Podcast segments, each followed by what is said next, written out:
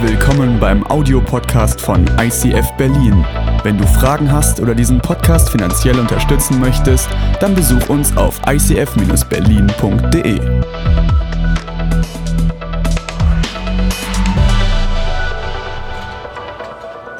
Petrus, der Jünger von Jesus, in den letzten 24 Stunden, bevor Jesus hingerichtet wurde. Momente, wo es dir nahe geht und wo du von etwas getrieben wirst, was eigentlich nicht Teil deines Lebens ist. Frei von Angst, das ist unsere dritte Celebration, das dritte Thema in unserer Predigtreihe Hashtag Jesus. Wir haben erlebt, wie wir frei von Schuld werden, wie wir frei von Halbherzigkeit werden und gehen heute in das Thema frei von Angst. Auch ein ganz kleiner Ausschnitt aus den letzten 24 Stunden von Jesus. Warum beschäftigen wir uns damit? Weil irgendwie ist es auffällig, Jesus hat 30 Jahre gelebt. Und die meisten Evangelien in der Bibel, Matthäus, Markus, Lukas, Johannes, die reduzieren das und beschäftigen sich mit den drei Jahren des Dienstes von Jesus. Die sind da niedergeschrieben. Und alle Evangelien zoomen auf ein Fokus-Event hin und das sind die letzten 24 Stunden im Leben von Jesus. Beginnend mit Donnerstag, den späten Abend, dem Passamal, das letzte Abendessen, das letzte Abendmahl Jesu mit seinen Jüngern bis hin nach der Kreuzigung, Karfreitag von dem, was passiert ist. Das heißt, wenn du die, die Bibel ernst nimmst, dann siehst du, wie 12.000 Tage im Leben von Jesus, die er gelebt hat über diesen Zeitraum, wie sie hier beleuchtet werden mit 1100 Tagen und in diesen 1100 Tagen wird nochmal reingezoomt auf die letzten 24 Stunden.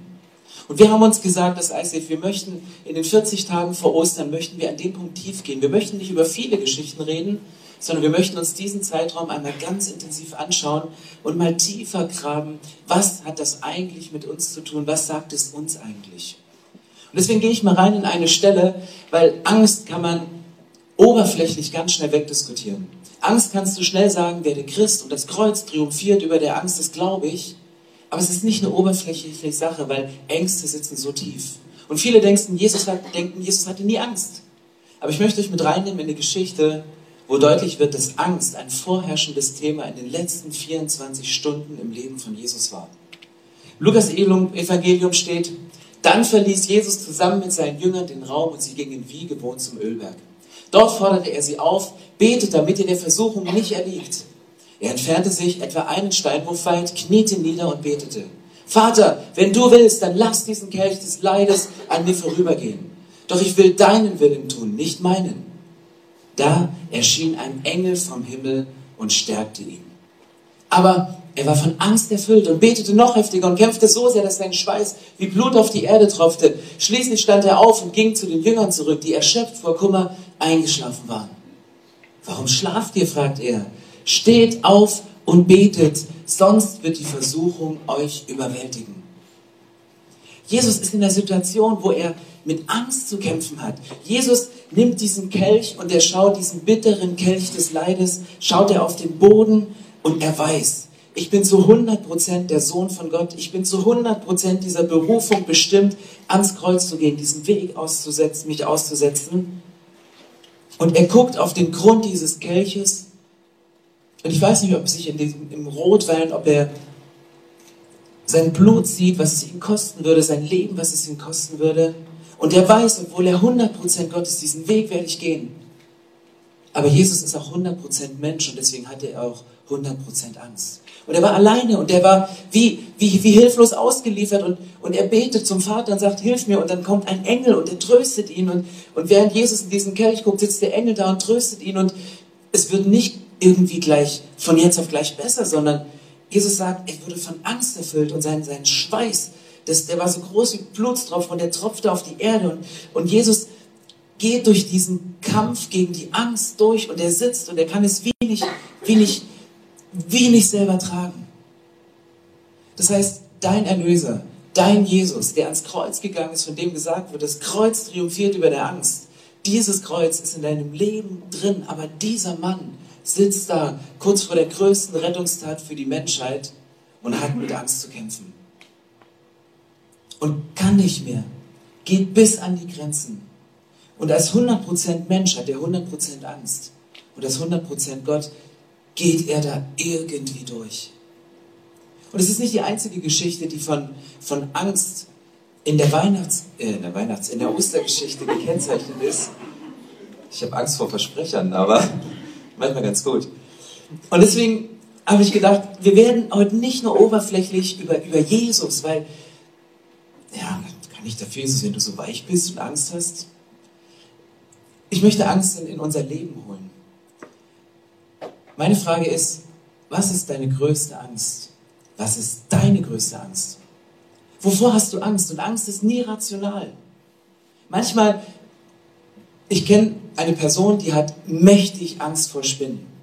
Und für mich ist das lächerlich, weil ich nehme eine Spinne und ich nehme sie in die Hand und dann schmeiße ich sie weg, weil dann ist nur noch Matsch in meiner Hand. Ich habe keine Angst vor Spinnen. Aber die Angst ist so real. Und ich habe Ängste, wo Leute drüber lachen, dass diese Angst in meinem Leben ist. Zum Beispiel Höhenangst. Wir waren am Gardasee. Meine Frau hat mir gesagt, Schatz, lass uns Sport machen. Du bist 45, du kriegst eine Wampe. Es ist gut, wenn du Sport machst. Lass uns eine Sportart finden, die uns beiden Spaß macht. Wir haben gesagt, wir machen Klettersteige.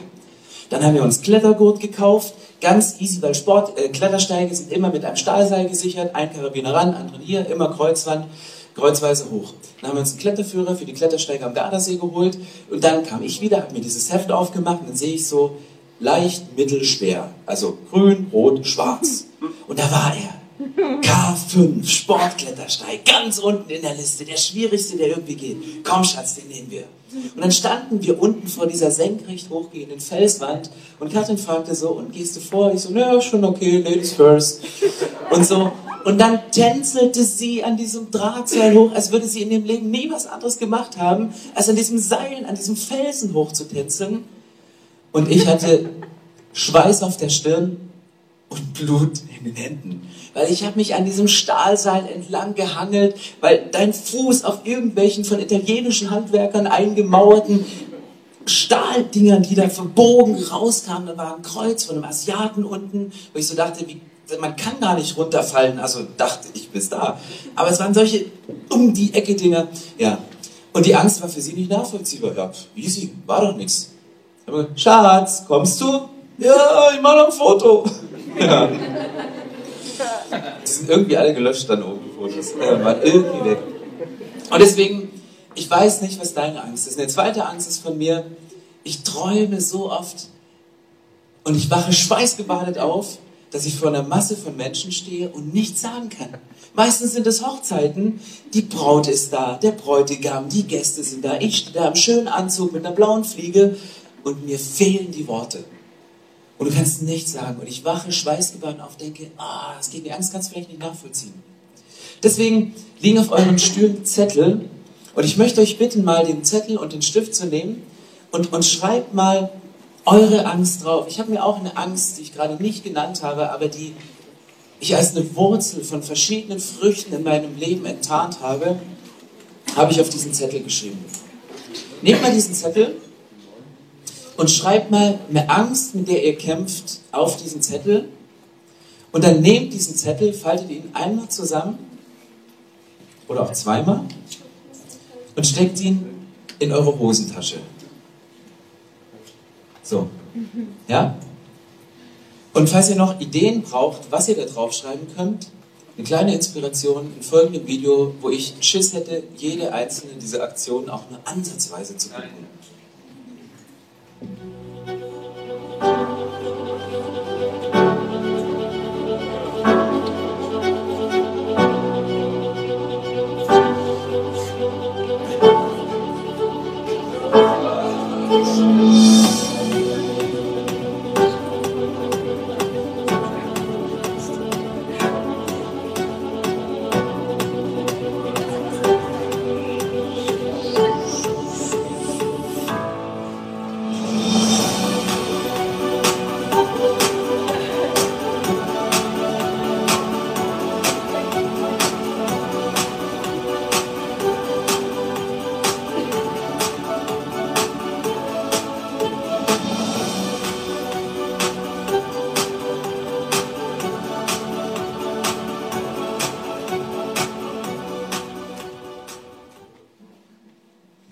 fahre im Herbst wieder nach Russland, wer mitkommen will. Also alles GoPro.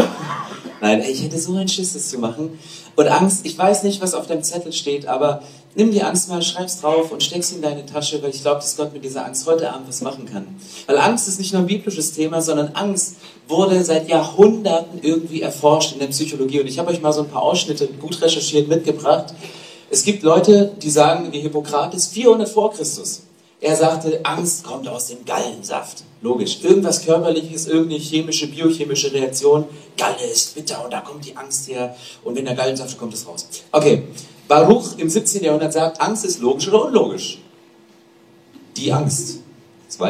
Nein, Quatsch. Ähm, Angst, also Angst, der, der, also der, sorry, der Satz ist logisch oder unlogisch. Es ist, ja, was sagst du? Ist es jetzt logisch oder unlogisch? Ja, so kann ich auch sagen. Äh, ja. Genau. Sören Kierkegaard sagt, Angst ist geistlich. Vorwurf, den man übrigens uns Christen so oft macht, zu sagen, ihr redet den Leuten ja nur Angst ein. Weißt du, mit einer Predigt, du weißt genau die richtigen Stellen, die du ziehst. Oder eine schwäbische Kollektenansage, ey, wenn ich heute keine 10 Euro in die Kollekte mache, dann, dann darf ich nicht so nicht tanzen gehen. Ja, genau. Also es ist, Angst ist geistlich und das kommt, kommt irgendwo her und wird auch, Angst wird missbräuchlich gebraucht, oft, um Menschen Angst einzureden. Du, was nicht, was nicht, nicht von Gott ist. Ähm, Darwin sagt, Angst ist ein Reflex. Und manchmal ein guter Reflex.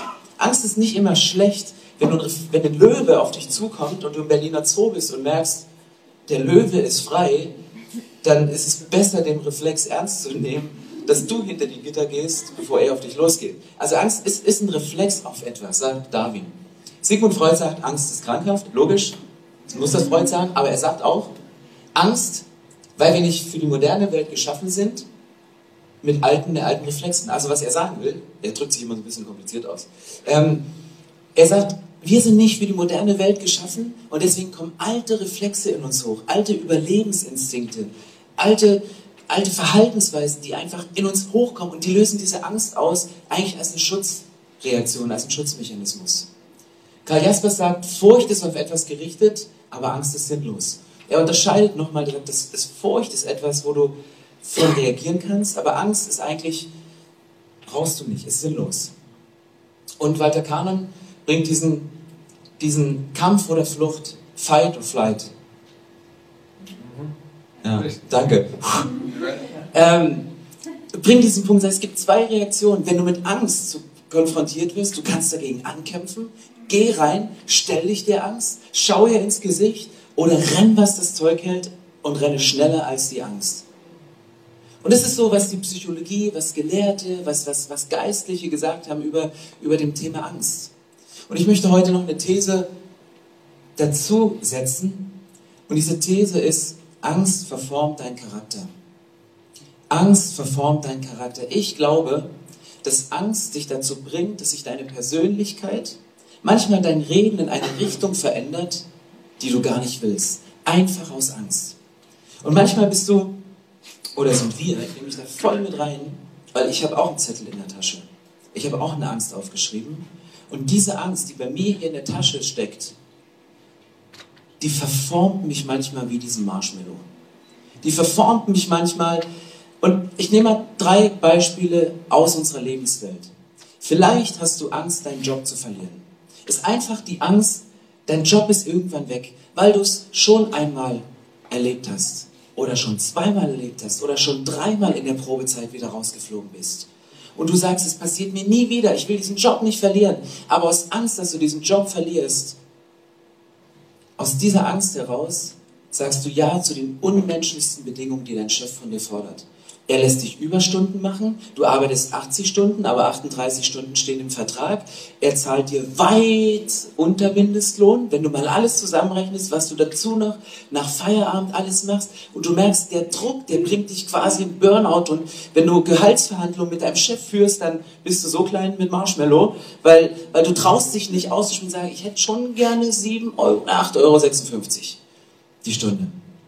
Und Angst kann, kann dich verformen weil du Angst hast, den Job zu verlieren, sagst du Ja zu unmenschlichen Bedingungen. Vielleicht hast du Angst, dass eine Beziehung zerbricht, dass du einen Freund verlierst, dass eine Beziehung kaputt geht, dass in der Familie etwas zerstört wird und du verbiegst dich, weil du sprichst Sachen in deiner Beziehung nicht mehr an. Du bist nicht mehr ehrlich. Und du schluckst die ganze Zeit in dich rein. Du weißt, es wäre wichtig, mit deinem Partner mal über dieses Thema zu sprechen. Aber du hast Angst, dass die Beziehung crasht, dass es wieder diese große Eskalation gibt wie beim letzten Mal. Und du verbiegst dich, du, verformst dich und du bist kaum noch zu erkennen als der Mann, mit dem du in diese Beziehung gestartet bist. Stark. Du bist kaum noch zu erkennen als die Frau, die, die lebensfroh war und immer gelacht hat und die, die immer lacht und gut drauf war und, und du, du so leidest unter der Beziehung, dass dein ganzes Wesen verformt ist und du bist gar nicht mehr der, der du bist. Die Angst, die dahinter steckt, ist die Angst, die Beziehung wieder zu verlieren. Vielleicht hast du Angst, ausgelacht zu werden. Vielleicht hast du Angst, belächelt zu werden. Und deswegen hältst du an der Uni oder auf Arbeit oder in deiner Familie, die keine Christen sind, den Mund und erzählst nie von deinem Glauben. Und es verformt dich. Du bist gar nicht der mutige Christ, der rausgeht und sagt, hey, Chaka, das bin ich, sondern was ist aus deinem Marshmallow-Leben geworden aufgrund der vielen Ängste? Das, das ist nicht mehr Marshmallow, das ist. Das reimt sich auf Marshmallow, aber das ist verformt. Und kennt ihr so Momente, wo man sagt, die Angst, die hier drin steckt, und vielleicht gehst du so weit, dass du sagst, es gibt verschiedene Lebensbereiche und ich, ich sehe in, in allen Lebensbereichen eine ähnliche Frucht, die so Druckstellen hat, die vielleicht ein bisschen faulig ist an verschiedenen Stellen, die so ein bisschen verformt ist wie Fallobst. Aber vielleicht ist die Angst, die hier in deiner Tasche draufsteht, die Wurzel von all den Früchten in den verschiedenen Lebensbereichen. Aber Angst verformt deinen Charakter. Angst verformt den Charakter. Und die Bibel sagt, 2. Timotheusbrief sagt, Gott hat uns nicht einen Geist der Ängstlichkeit gegeben, sondern einen Geist der Kraft, der Liebe und der Besonnenheit. Angst kommt nicht von Gott. Das Wort Angst kommt etymologisch von der Wortbedeutung her von Enge, von Engführung. Und wenn du Angst vor etwas hast, dann dann schnürt sich bei dir wie die Kehle zu, vielleicht der Magen, vielleicht hast du auch so einen Tunnelblick, wo du nicht mehr genau siehst und wo du sagst, ich kann nur noch von jetzt in den nächsten Moment denken, weil, weil diese Angst, die, die, die engt mich so ein, die Angst, die, die quetscht mich hier so zusammen. Angst kommt, kommt von, von Enge, von, von Druck und die Bibel, wenn sie über Angst, über Freiheit spricht und Furchtlosigkeit und von dem Geist, den Gott uns gegeben hat, dann spricht er vom Geist der Kraft, der Liebe, der Besonnenheit, der Freiheit, der Weite. Da ist nicht die Rede von Enge.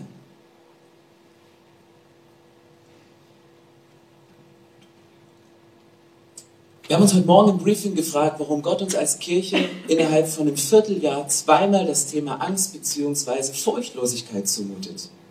Und ich weiß nicht, wer vom Vierteljahr hier war, als wir groß über unsere Vision gesprochen haben, dass wir furchtlos sind als Kirche, als ICF Berlin. Und da gab es diesen Moment, wo wir festgestellt haben, dass, dass Angst nicht von Gott kommt, sondern dass Angst den Ursprung und die Wurzel woanders hat. Weil dieses Zischen, was dir immer wieder ins Ohr flüstert, in dem Moment, wo du sagst, heute stelle ich mich raus und heute gehe ich drauf zu, da kommt wieder diese Angst und wispert dir ins Ohr und sagt, geh doch zurück. Sag deinem Chef doch nicht das. Bring das Thema beim Eheabend nicht auf den Tisch. Wieso mich outen und Leute für Ostern einladen? Es wäre ja nur peinlich, die könnten ja lachen. Dann kriegen die noch mit, dass ich in dieses ICF da gehe. Wäre ja peinlich. Und ich glaube, dass Angst uns verformt, dass Angst uns einschränkt. Einzelne Personen, ganze Kirchen. Vielleicht gibt es eine Grundangst, die wir als Kirche haben und wir entfalten uns nicht in dem Sinn, wie Gott es uns, wie Gott einen Plan für uns hat, aus Angst, den wir als Kirche haben. Weil die gesamte Ostergeschichte war von Angst durchzogen. Jesus wurde aus einem Grund gekreuzigt, rein menschlich gesehen, weil Gottes Plan ausgeklammert. Es war die Angst der religiösen Führer der damaligen Zeit. Sie hatten Angst vor diesem Jesus. Sie hatten Angst und deswegen wussten sie nichts anderes, als diesen Jesus ans Kreuz zu nageln und zu sagen, wir machen dem ein Ende. Diesen ominöse Gerichtsverhandlung mal schnell einberufen, gegen jegliches Recht, irgendwie gemauschelt, aber Jesus muss weg. Weil die religiösen Führer, die, die Gelehrten, die Schriftgelehrten, ich verstehe sie so gut. Sie haben treu Woche für Woche ihren Job gemacht. Sie haben Woche für Woche gepredigt. Sie haben Woche für Woche Opfer gebracht. Sie waren die, die das Klo geputzt haben, nachdem alle Leute ihre Opferfinger abgewischt haben. Es waren immer die Letzten. Und dann kommt dieser Jesus, so ein junger Hampel, und der predigt. Und der predigt so, als wenn er vollmächtig wäre. Der predigt so, weil die Leute sagen, oh krass, er ist ja, der sagt ja was, der sagt dasselbe wie ihr, aber irgendwie viel kraftvoller und viel, wow. Und, und die religiösen Führer haben gemerkt, dieser Jesus wird uns eine Bedrohung. Die Politiker haben gemerkt, Jesus wird uns eine Bedrohung, weil er auf einmal über Werte spricht, die nicht mehr den Werte unserem Staat entsprechen. Der Jesus muss weg. Und aus Angst wurde Jesus abgeschoben. Petrus hatte Angst. Ich meine, das hat man ihm in dem Clip angesehen. Wir haben Petrus wieder ausgegraben und wiederbelebt und extra für euch nochmal gefilmt. Er ist noch nicht so stabil, dass wir ihn live erholen konnten. Aber Petrus hat aus Angst reagiert. Petrus sagt zu Jesus, ich werde dich nicht verlassen. Hey, wenn Johannes, das Weichei, der dir Jesus immer mit seinem Kopf an seiner Brust liegt, wenn der schon bei dir bleibt, dann ich doch auch. Und, und Petrus sagt Jesus, vielleicht aus, aus Angst, Jesus diesmal wieder zu enttäuschen, weil Petrus saß vielleicht da und sagte, sorry Jesus, ich habe dich so oft enttäuscht. Ich hatte so oft eine große Klappe. Ich hatte so oft anfänglich den Mut, über den Boot ranzusteigen, übers Wasser zu laufen, bin doch wieder abgesoffen und, und, ah, und vielleicht aus Angst, Jesus zu enttäuschen, sagt er, ich bin da bei dir. Wenn dich alle verlassen, auf Petrus kannst du dich verlassen. Easy. Ganz easy. Wenn dich alle verlassen, tschüss. Schön, dass du da warst. Alle gehen. Schöne Serse. Ähm, und das war Angst. Und dann ein paar Sekunden weiter, ein paar, paar Stunden weiter, steht er in diesem Hof, da steht diese Magd an ihrem Stock, so ein paar Marshmallows, die sie gerade über dem Lagerfeuer so schön karamellisiert und die werden so schön warm und, und dieser Duft von Marshmallows steigt ihnen so in die Ofen. Und dann sagt sie so, hey du, Petrus, du, du hast denselben Bart wie Petrus. Du warst auch mit diesem Jesus, oder? Ja? Ja? Hast du Angst? Ja, nein, ich war nicht dieser. Und es war wieder Angst abgelehnt zu werden. Es war wieder die Angst, dass die Magd sagen könnte, du Petrus, du bist einer von denen. Und, und Petrus schwört, ich war es nicht. Und Jesus war, der war nur ein Hof weiter. Steht kurz danach, dass, dass Jesus ihn anguckt. Das heißt, Jesus war nicht weit weg. Aber kennt ihr den Moment? Sonntag, Petrus, Chaka, Jesus, ich verlasse dich nicht. Jesus wird heute, ich stehe auf. Ich werde mit meiner Angst was machen. Ja, und dann kommt Montag und Jesus ist nicht viel weiter weg als Sonntag, weil er ist immer noch da aber man sieht ihn irgendwie nicht. Der ist, ist in einem Nachbarhof und, und du bist am Marshmallow zum Mittag brutzeln und, und, und dann kommt der Kollege oder die, die, die Angestellte, die, die neu eingestellte Putzfrau und sagt, hey, du warst doch gestern da im ICF, ich habe gesehen, du, du bist da an der U-Bahn ausgestiegen und hingegangen und, ja, nee, muss mal gucken, ich bin Verordnungsamt, da müssen wir reingucken, was da bleibt.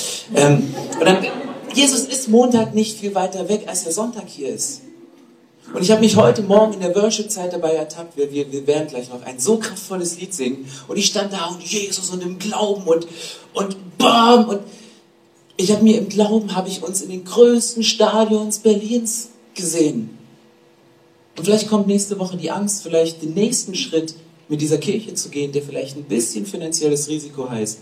Der vielleicht sagt, hey, dritte Celebration, war es wirklich so eine gute Idee? Nur weil mehr Leute kommen, schaffen wir das? Verbrennen wir die Leute? Und schon bist du wieder und denkst dir, Jesus, bist du aus Versehen im Fahrstuhl stecken geblieben und doch nicht auf unserer Ebene? Und da kommt eine Grundangst hoch, die dein Verhalten bestimmt und die deinen Charakter verformt in eine Richtung.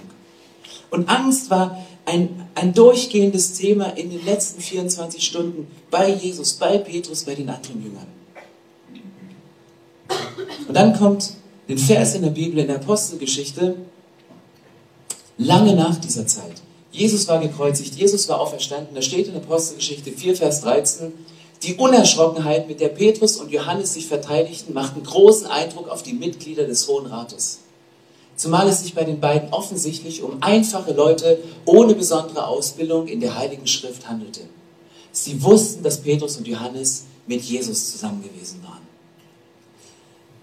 Was, was sagt dieser Text? Hier sind wieder Petrus und Johannes, die in den letzten Stunden von Jesus dabei waren. Aber auf einmal ist hier das erste Wort Unerschrockenheit, Furchtlosigkeit. Nicht die Angsthasen, sondern die stehen da und, und die predigen und haben gerade den, den Kranken vor der Pforte des Tempels geheilt und dann kriegen sie irgendwie Stress, also statt eine Belohnung, weil sie ihn geheilt haben und ihnen so Krankenkassenüberschüsse ausgezahlt werden, kriegen sie auf einmal riesen Stress mit der religiösen Elite in diesem Punkt. Und, und dann überlegen die Leute, warum haben die denn keine Angst? Und dann sagen sie, ja logisch, es sind einfache Leute ohne besondere Ausbildung. Wenn du naiv genug bist, hast du vor nichts Angst. Naive Leute Easy. Den kannst du alles sagen. Christen sind so naiv. Die glauben, so ein Prediger, der drei, vier Bibelstellen sinnhaft zusammen verknüpft in einer, in einer Predigt und ihr seid doch alle naiv, ihr glaubt es auch noch. Aber es geht hier nicht um Naivität, sondern der Schlüssel, warum die Leute unerschrocken sind, der steckt im letzten Satz. Sie wussten, dass Petrus und Johannes mit Jesus zusammen gewesen waren. Und diese Angst, die, die da war, die real da war, konnten sie nur ein angenommen sein. Ein Zugehörigkeitsgefühl. Ich gehöre zu Jesus. Ich tank bei Jesus auf. Jesus konnte durch die letzten 24 Stunden nur durchgehen, in dem Moment, wo er auf diesen Grund dieses bitteren Kelches schaut. Nicht indem er sich in seine 100% menschliche Angstseite zurückgezogen hat, sondern indem er sich bewusst wurde, ich bin zu 100% der Sohn des lebendigen Gottes. Ich bin sein Sohn. Ich gehöre zu ihm. Und es wird mich nichts von seiner Liebe trennen. Und Gott wird mich nicht verlassen. Und Gott wird bei mir sein. Und Gott wird mich wieder aufnehmen. Und Jesus praktiziert dieses Zusammensein mit Gott die ganze Zeit. Im Garten Gethsemane, auf dem Ölberg, in dem Moment seiner größten Angst. Und den beiden wird ausgestellt das Zeugnis. Die waren unerschrocken. Die waren ohne Angst, weil sie mit Jesus zusammen waren. Und ich glaube, dass da ein ganz, ganz tiefes Geheimnis drin liegt. Ich bin davon überzeugt, dass der Weg zu unserer größten Stärke geht direkt über unsere größte Angst. Der Weg zu deiner größten Stärke geht direkt über deine größte Angst. Diesen Satz habe ich vor einem Vierteljahr in dieser Predigt über Furchtlosigkeit gebraucht, ohne zu wissen, dass es so eine Folge hat. Ich dachte schon, ja, es wird der ein oder andere hier drin sitzen, für den genau dieser Satz der richtige ist. Den habe ich extra formuliert, Johannes, für dich. Weil ich sehe in dir eine Stärke. Und diese Stärke wird sich entfalten, wenn du dich deinen Ängsten stellst. Also denkt man ja manchmal so als Prediger. Die Predigt ist immer für andere. Aber dann kam genau Gabriele, die hier steht vom Gebetsteam, und es war, glaube ich, kein Zufall, dass sie heute eingeteilt wurde, die Kollektenansage zu machen und ich sie interviewen durfte. Gabriele kam auf mich zu und sagt, Stefan, du hast irgendwann mal erzählt, dass du Angst hast, frei vor Menschen zu sprechen, dass du Angst hast, den Faden zu verlieren, dass du Angst hast, einen Text zu vergessen, wenn du vor Menschen stehst. Und er sagte, ich glaube, dass dieser Satz für dich war. Und wenn du dich dieser Angst stellst, ist das der Weg zu deiner größten Stärke. Und dann sagt sie, probier's doch mal ohne. Und ich bin Kontrollfreak. Entschuldigung, liegt vielleicht an meiner ostdeutschen Vergangenheit, aber wenn es die Stasi noch geben würde, ich glaube, ich wäre der Oberkommissar. Aber was, Kontrolle, das ist so, wenn, wenn ich, ich hätte gerne, weißt du, hier ein Skript und hier die Bibel und hier das Multimedia und hier kann ich die Folien klicken, damit die auch wirklich im richtigen Moment präzise immer kommen und, und keine Leerzeichen an irgendeiner Stelle, habe ich übrigens gemacht, den Fehler, ähm, für alle Autisten unter uns, ich habe es gemerkt, ähm, ist wirklich so ein Kontrollfreak. Und dann habe ich ihr gesagt, Gabriela, okay, ich probiere es genau einen Sonntag. Ich probiere es genau einen Sonntag und habe gesagt, okay, fast eher aus Menschenfurcht habe ich gesagt, ich, ich mach's mal. Aber es war ein Sonntag, wo ich gemerkt habe, dass Dinge aufgebrochen sind im Leben von Menschen, dass es Feedback gab von Leuten, von Sachen, die ich nicht geplant hatte, die irgendwie aus diesem Mund geflossen sind, weil der Bibelvers in dem Moment zu mir selber gesprochen hat und ich es ausgesprochen habe. Und da habe ich gedacht, hey komm, ich möchte mich dem stellen. Ich möchte mich meiner Angst stellen, weil furchtlos zu leben heißt nicht, keine Angst zu haben, sondern sich seiner Angst zu stellen. Furchtlos zu leben bedeutet nicht, keine Angst zu haben, sondern sich seiner Angst zu stellen. Da war ich letzte Woche in Hamburg eingeladen in einem Startup ICF Hamburg seit letztem Jahr September dabei. Ich war der erste Guest Speaker, ganz groß angekündigt. Und Andy Pantli, der das, das leitet, hat gesagt, pass auf Stefan, wir machen ja die Hashtag Jesus-Serie im gesamten Movement gleich. Ich erspare dir eine Vorbereitung, mach du am zweiten Sonntag das Thema Angst, dann kannst du sie die nächste Woche bei euch halten und ich mache das Thema Halbherzigkeit eine Woche später und wir tauschen so. Also clever, so plant man manchmal. Und dann hatte ich diese Predigt zum Thema Angst. Und während ich mich hier darauf verlassen kann, dass Chrissy dort hinten im richtigen Moment alles klickt und ich, selbst wenn ich alles vergesse, ist Chrissy der Retter für mich und ich halte mich fest und ich weiß, der nächste Bibelvers kommt und ich habe wieder einen Anker. Das wusste ich nicht, weil das war ein ICF Startup. Ich wusste nicht, ob sie einen Chrissy haben, ob ein Chris am Ton sitzt, ob da jemand, das, das war mir alles nicht bewusst. Da hatte ich mir das Skript ausgedruckt und dachte, du kannst nicht über Angst und Furchtlosigkeit, über diese Punkte predigen und aufgebaut mit fünf Notenständern davon stehen und alles selber machen. Geht nicht. Dann saß ich eine Stunde vor der Predigt backstage im Quatsch Comedy Club in Hamburg, habe mir mein Skript genommen, habe eine Seite umgedreht und habe mir handschriftlich eine Zusammenfassung gemacht, dass ich den roten Faden nicht verliere und habe ihn unter der Monitorbox versteckt. Bei meiner Sauklaue von Handschrift habe ich nichts erkannt und habe das kannst du nicht machen, das Ding zerknüllt, habe es habe es weggeschmissen. Und das war ein Punkt, sich wieder der Angst zu stellen. Nur wenn du dich einmal deiner Angst stellst, heißt das nicht, dass die Angst nicht wiederkommt. Anderes Umfeld, andere Situationen, andere Menschen, anderer Arbeitsplatz, neue Beziehung, neues Umfeld, du bist umgezogen in eine neue Stadt. Die Angst kann wieder da sein. Und irgendwie ist so eine Angst in so einer Tasche ja ganz schön, man vergisst die, oder? Ich habe es jetzt gerade vergessen, dass hier noch eine Angst steckt, weil die Verse waren schon so ermutigend und, und, und du warst so furchtlos in diesem Moment. Aber die Angst ist da und wenn sie nur in der Tasche ist, bleibt sie da manchmal auch. Und du hast sie völlig vergessen. Aber im nächsten Waschmaschinengang kommt dein Partner und sagt, du hast da was vergessen in deiner Hose und dann zieht er diesen Zettel raus und, und hält dir diesen diesen Zettel wieder vor und sagt, ah, da ist die Angst wieder. Und manchmal kommt eine Person, die tritt in dein Leben und die triggert genau diese Angst wieder. Obwohl du dachtest, ich habe die schon lange irgendwo in, in, in meine Tasche gesteckt. So, die ist weg. Weil Ängste sind uns ja nicht irgendwie, die sind uns ja nicht auf die, auf die Stirn geschrieben.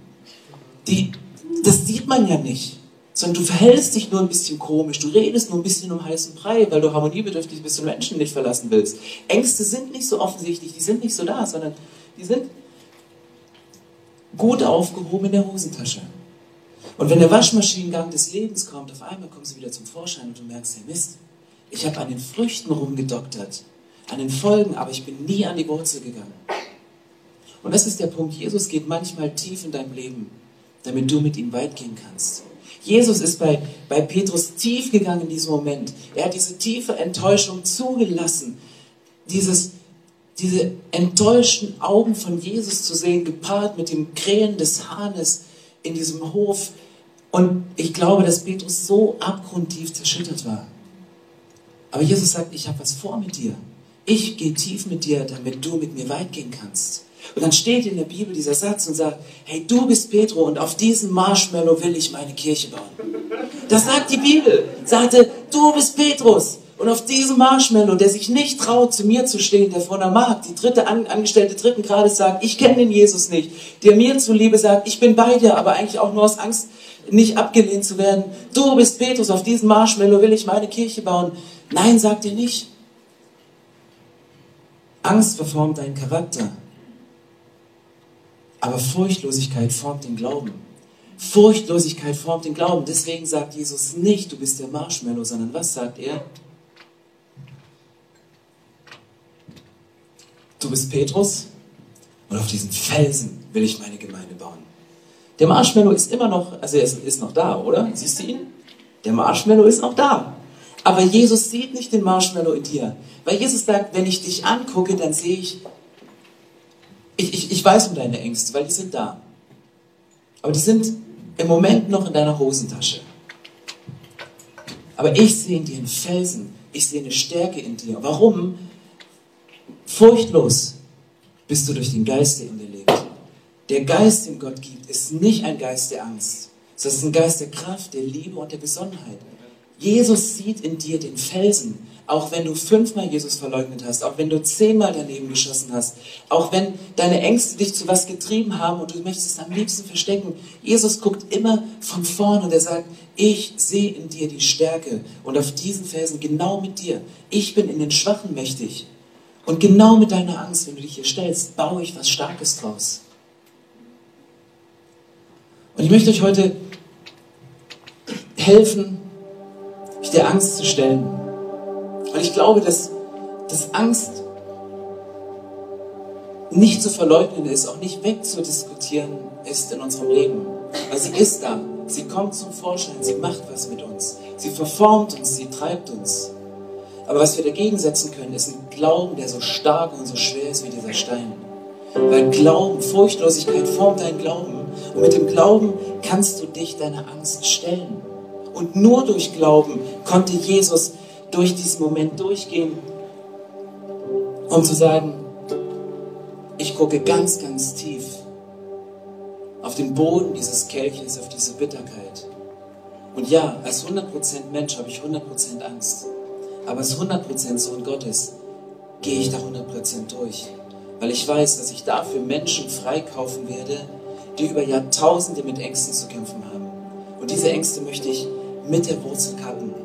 Und Jesus fängt damit an, dass er sagt, ich sehe in dir nicht den Marshmallow, sondern ich sehe in dir den Felsen. Und ich möchte auf deinem Leben was aufbauen. Ich möchte auf deinem Leben eine gesunde Beziehung aufbauen. Ich möchte auf deinem Leben eine gesunde Familie aufbauen. Ich möchte auf, auf deiner Leiterschaft eine gesunde Small ein gesundes Ministry aufbauen. Ich möchte auf deinem Leben möchte ich eine gesunde Kirche aufbauen, die du gründen wirst. Und Jesus sieht etwas vordergründig, was du, wenn du von hier guckst, ich sehe den Marshmallow. You see the stone. Und den Blick, den braucht's. Aber lasst uns aufstehen und beim nächsten Song, bevor ich bete und gleich diesen Zettel nochmal aus unseren Hosentaschen zaubern möchte, nochmal uns ganz bewusst zu machen, dass wir nicht länger ein Sklave der Angst sind. Warum? Weil Jesus ins Kreuz gegangen ist. Wir sind nicht länger Sklaven der Angst. Und Jesus hat der Angst seine Macht dagegen gesetzt und seine Sicht dagegen gesetzt.